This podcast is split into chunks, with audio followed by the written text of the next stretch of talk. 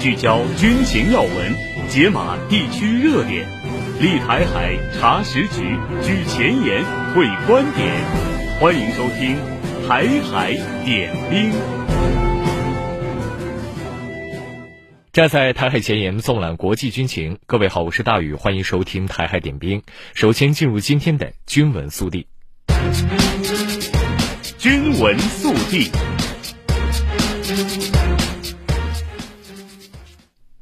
据中国海警微信公众号三十号消息，中国海警局新闻发言人甘宇表示，一月二十八号，四名非方人员非法闯入中国黄岩岛礁盘活动。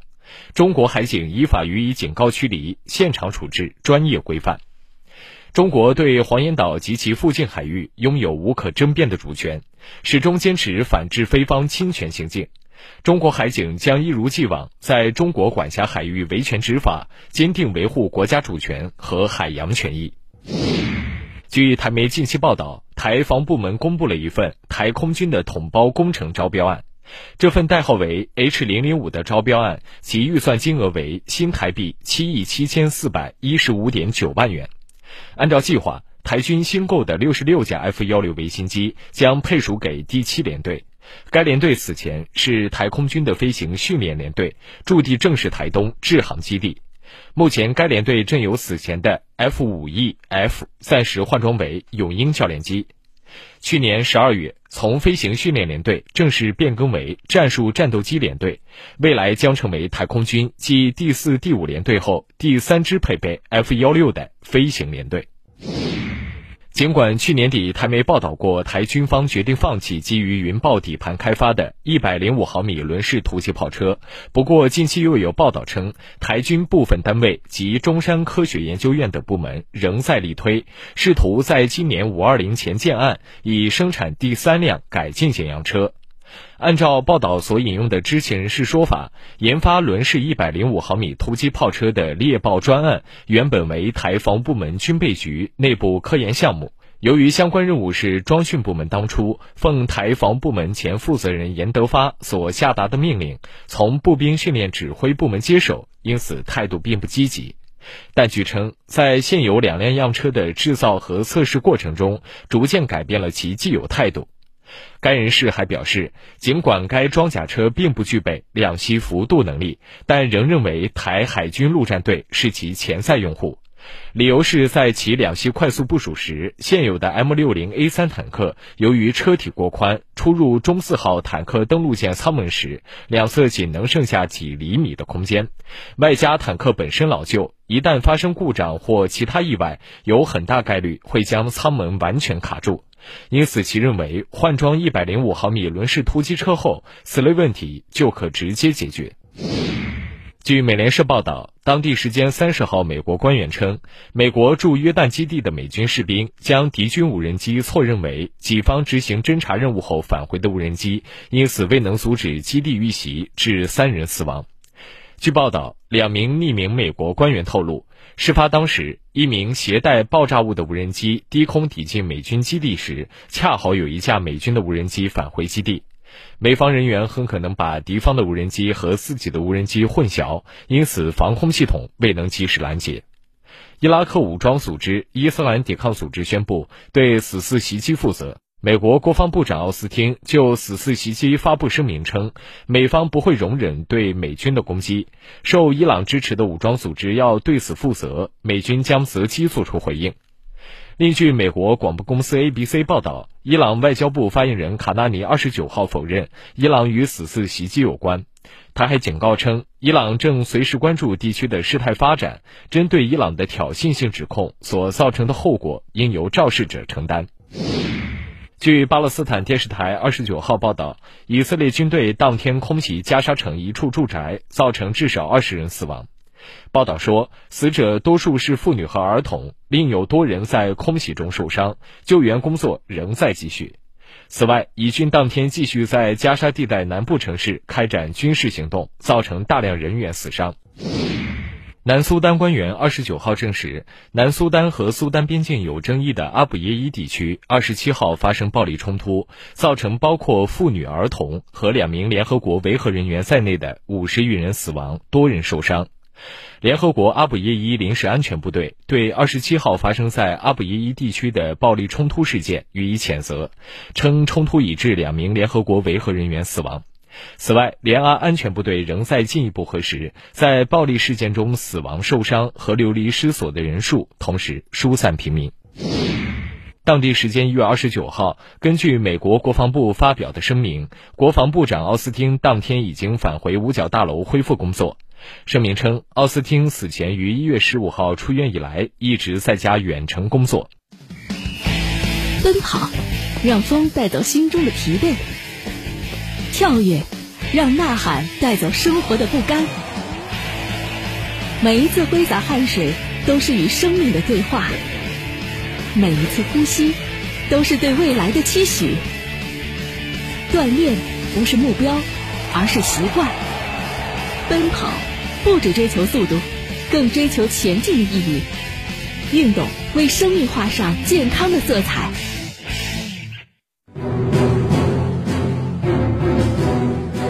聚焦军情要闻，解码地区热点。立台海查实局，举前沿会观点。欢迎收听《台海点兵》。接下来，让我们一起关注战区的演训情况。近日，南部战区空军航空兵某旅瞄准目标任务，紧贴实战环境，展开了多架次、多弹型的地靶实弹训练。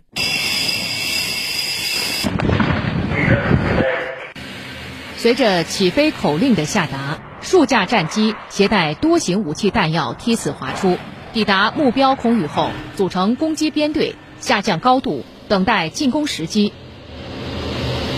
发现攻击目标，飞行员立即建立攻击航线，在靶场指挥员的引导下，数架战机依次对靶标进行攻击。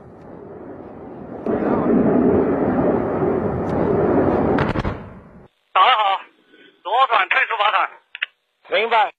新年度的首组训练就加入实弹地靶训练，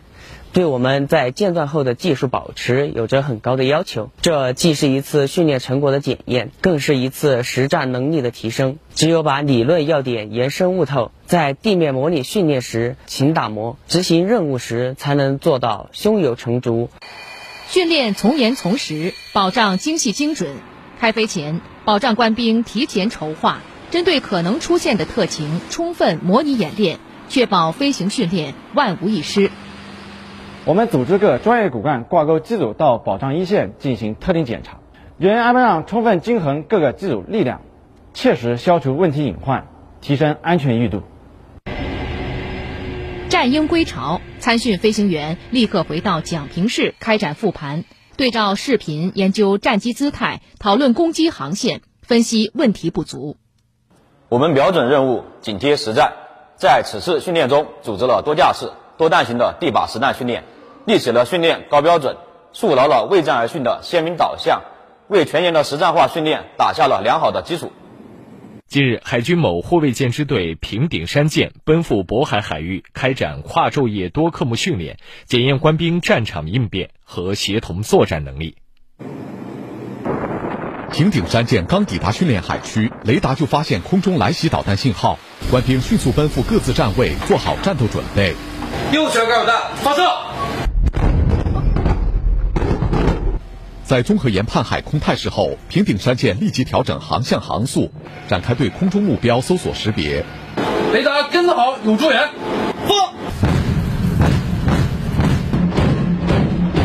经过连续不间断射击，主炮成功摧毁空中目标。右旋九十度来袭雷。空中威胁刚刚解除，水下威胁随之而来。平顶山舰迅速调整航向航速，发射水声对抗器材实施干扰。我们紧贴时代要求，组织实施对海突击、防空反导、对岸火力支援等科目训练，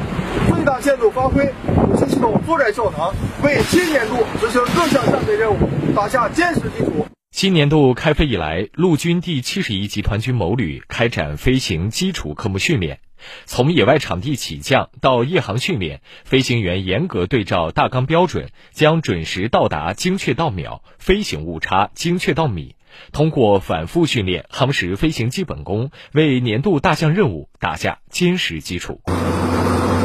三分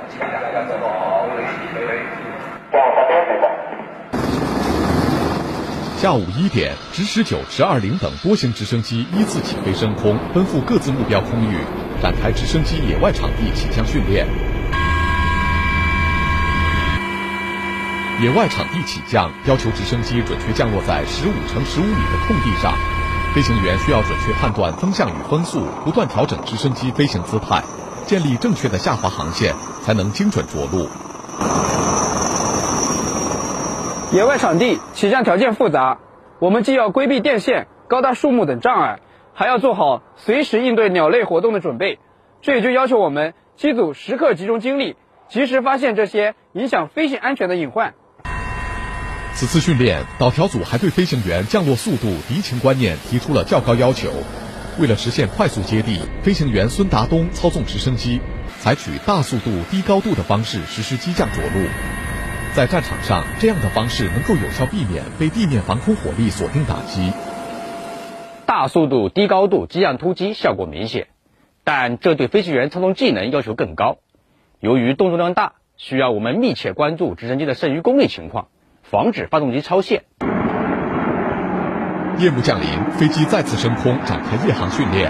夜间飞行视线受限，同时低温环境也容易造成旋翼机冰，对飞行员的技术和心理素质提出了更高要求。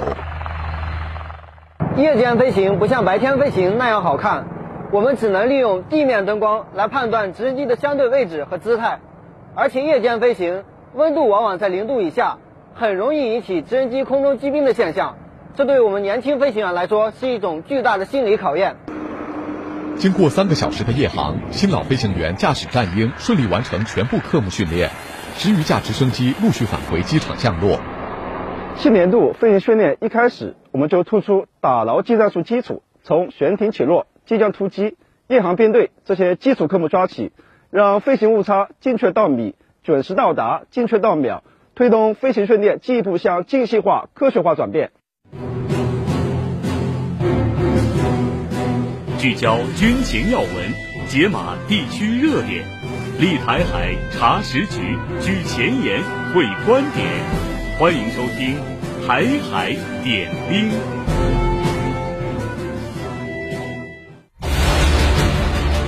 军情观察。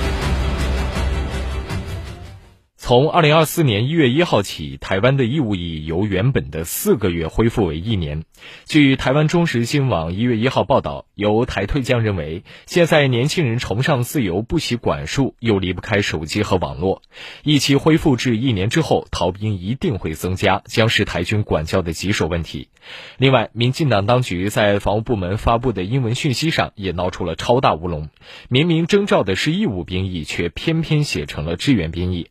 和之前民进党在选举前将大陆卫星误报为导弹的新闻，这就非常值得玩味了。我们来听海峡之声特约军事专家刘东盼的点评。去年上半年，台湾在美国的怂恿下，将义务兵役提升至一年，这个消息当时在岛内就已经炸开了锅，岛内网上骂声一片，反对声一片。政策还是实施了，今年是调整之后实行一年制义务兵役的第一年。政策到了落地的时候了，首当其冲是岛内的青年男丁。之前长期生活在舒适圈的这些役男，参军意味着想睡到几点就睡到几点，想吃什么就吃什么的日子暂时告一段落，像被鞭子抽着向前走的牛一样，被动且苦不堪言。训练时间长了，难度加大了，由此带来的训练伤害就增加了。有些役男也会采取软抵抗、装病号、出工不出力、做一天和尚撞一天钟。想方设法熬时间混日子，得过且过。稍早前，民进党以微弱的优势继续连任，赖清德上台执政，义务兵役改成一年，正合他意，就是要扎扎实实的训练，提升军事素养，培养战斗精神，提高台军的战力，就是要为可能发生的战事做准备。但对于多数台湾年轻人来说，没有什么发展空间，虽然薪水高，但受的苦大，遭的最多。投入产出不成正比，他们认为放着好好的舒服的日子过着不好吗？上面加压，压力自然会往下面传导。谁会为台独而战？训练与反训练，混日子与反混日子一对矛盾，根本无法化解。台军内部矛盾将会不断积累，比如官兵矛盾、兵兵矛盾就层出不穷，自伤、互伤、自残的事情会越来越多。由于不适应军队的生活，内部事故也会随之增加，申请提前退役的役男会成倍增加。长期以来，台防务部门注重宣传工作，标榜自己的业绩，主要是做给台当局看，给台湾民众看，还有给对岸民众看，向外界传递台军是不断有作为的，备战有板有眼，台军不是好惹的。不过宣传大多时候是夸大自己的成绩，往自己脸上贴金。可能搞宣传的人员匮乏基本的军事素养，未必有真才实学，这也不是一两天能补上的。别说对我军了，对台军的一些情况也不完全掌握，经常出一些低级失误，闹出一些笑话。比如几乎每天例行公布的解放军战机绕岛数量和路线，搞片面宣传，对视频、音频人为剪辑拼凑，尽宣传对自己有利的一面。当然，也有可能他们是故意而为之。这次将义务役英文写成志愿役，是真的英文不好吗？可能是执笔人的英文水平欠缺，能力有限，人浮于事。另外，这条消息当局在防务部门发布的讯息上也闹出了超大乌龙。明明征召是 conscripts 义务役，却偏偏写成 voluntary 志愿兵役，这就很值得玩味了。首先，有在英文版本上出现过纰漏的惯例吗？早先将卫星写成飞弹，现在将义务写成志愿，请问民进党这是真的不小心还是故意的呀？其次，我们知道，如果任何人在服役的时候都会签订服役合同，如果台湾青年没有注意看英文条款就糊里糊涂的把自己名字签下去，那就真的变成志愿服役了。那以后可能民进党的一个法案一年变三年，三年之后又三年，甚至台湾民众在接受采访时表示。当局养了一群草包，现在看来，台军真不是打仗，是来搞笑的，是给台当局人当安慰的。基层官兵怕苦怕累，没有当兵打仗的意识。台军高层纸上谈兵，有时候都谈不好，也不知道如何练兵，没有主见，净听美国人忽悠。台湾民众的血汗钱被人骗走，还感激人家。一会儿发展大型装备，一会儿发展小型装备。一会儿发展导弹，一会儿发展无人机，一会儿重视海军，一会儿又重视陆军，自己的装备体系都没有，基本靠买买买，慢慢变成了提线木偶，被人随意玩耍。时间是一座桥，连接过去未来。时间是一首歌，它的旋律永恒。时间是一面镜子，照着这头。也照着那头，在时间的长河里，看霁月晴空，海天澄澈，烟霞舒卷。海峡之声广播电台，与你一起砥砺前行，守望幸福。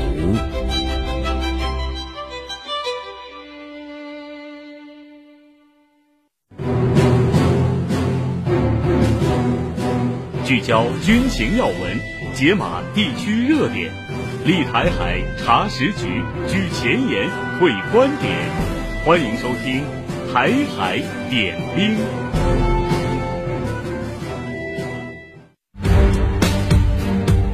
军评前沿。近日，号称自冷战结束以来北约最大规模的军事演习在北美和欧洲多国上演，瞬间把欧洲的安全热度直接拉满。这场名为“坚定捍卫者 2024” 的军演将先后投入九万兵力，并历时约四个月。目的之一显然是要为正处于艰苦鏖战中的乌克兰打气助威。在美欧提供直接军事支持相继乏力的背景之下，北约营造出全面抗俄的外场气氛，也能对乌克兰起到一定的安抚作用。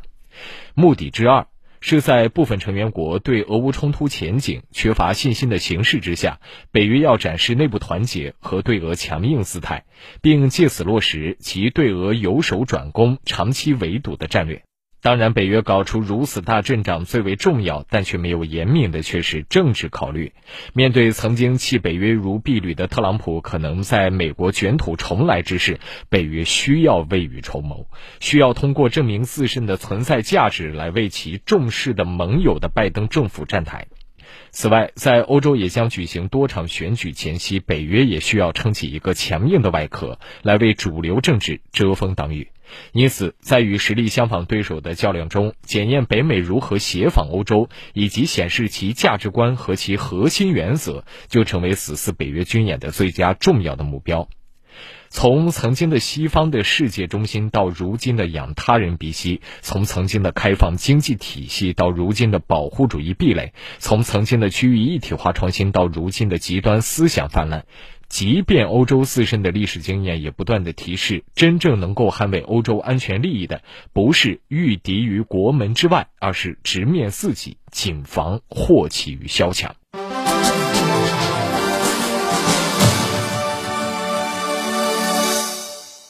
我们再来看东亚军事和安全专家亚布兰汉近期发布的一篇文章：新型歼十六 D 的性能评估。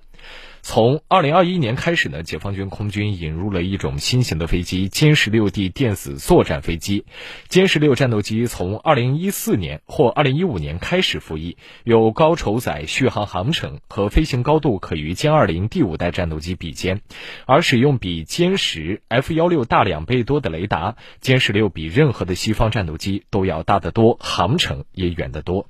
在二零二一年已经入伍服役的歼十六 D 电子作战飞机继承了原本歼十六的高飞行性能、高续航距离和有限的隐形能力，但机身内又安装了天线和共行电子作战的阵列，并在机身外侧搭载了可分析雷达频率和定位雷达发射装置的信号干扰电子战的吊舱。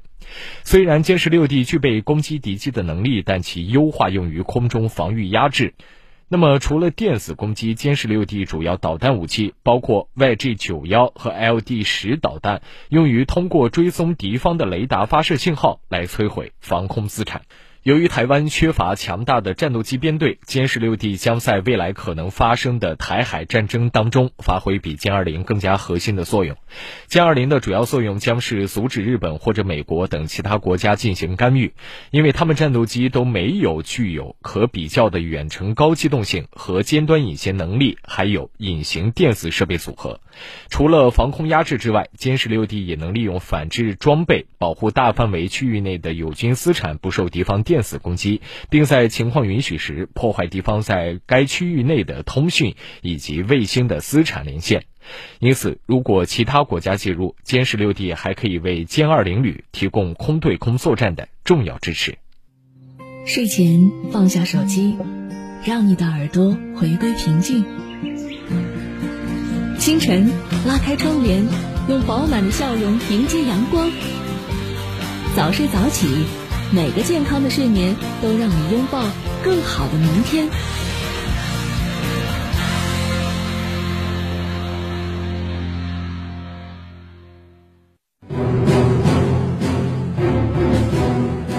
聚焦军情要闻，解码地区热点，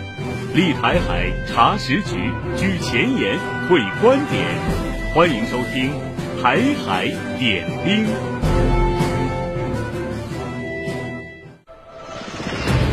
挽弓当挽强，用箭当用长，兵器是。听众朋友们，大家好，我是袁周。在上一期的节目中呢，我们给大家介绍了台湾地区空军目前最强的主力战机 F 十六 V。实际上，在二十二年前，呃，有着台湾地区空军最强主力战机之称的，并非是美国的 F 十六。而是曾经击落过 F 十六的法国战机幻影两千五。幻影两千战斗机是法国达索公司研发的一型单发三角翼多用途战斗机，它是法国的第一种第四代战斗机。一九九六年，希腊空军的幻影两千曾经创下了击落土耳其 F 十六战机的唯一记录。幻影两千作为达索公司的一款成功之作，技术水平在当时还是较为先进的。首先，它具有良好的飞行性能。幻影两千采用了大三角翼的气动布局，搭载一台 M53 涡轮风扇发动机，推力最大可以达到九十五千牛，最大飞行速度达到二点二马赫，最大升限为一万九千米，具有出色的高空高速截击能力。其次，它具有强大的